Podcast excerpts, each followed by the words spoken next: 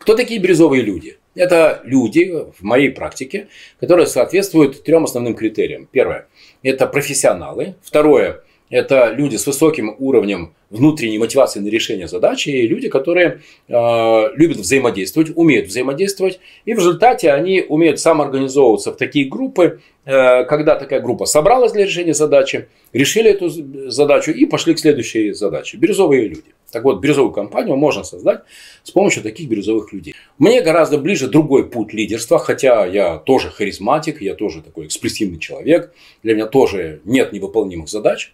Но могу вам сказать, что все сотрудники, члены команд, которые со мной работали в разных проектах, и которым я руководил как наемный руководитель, и как собственник, и как акционер, и как инвестор, они знают одно, что сейчас моя установка, она состоит не в том, что эгей за мной, я покажу вам. Нет. Моя установка состоит в том, чтобы собирать сильных людей, людей сильнее себя. Для меня это принципиально важно. Это как правильно завершить, завершить бизнес-партнерство.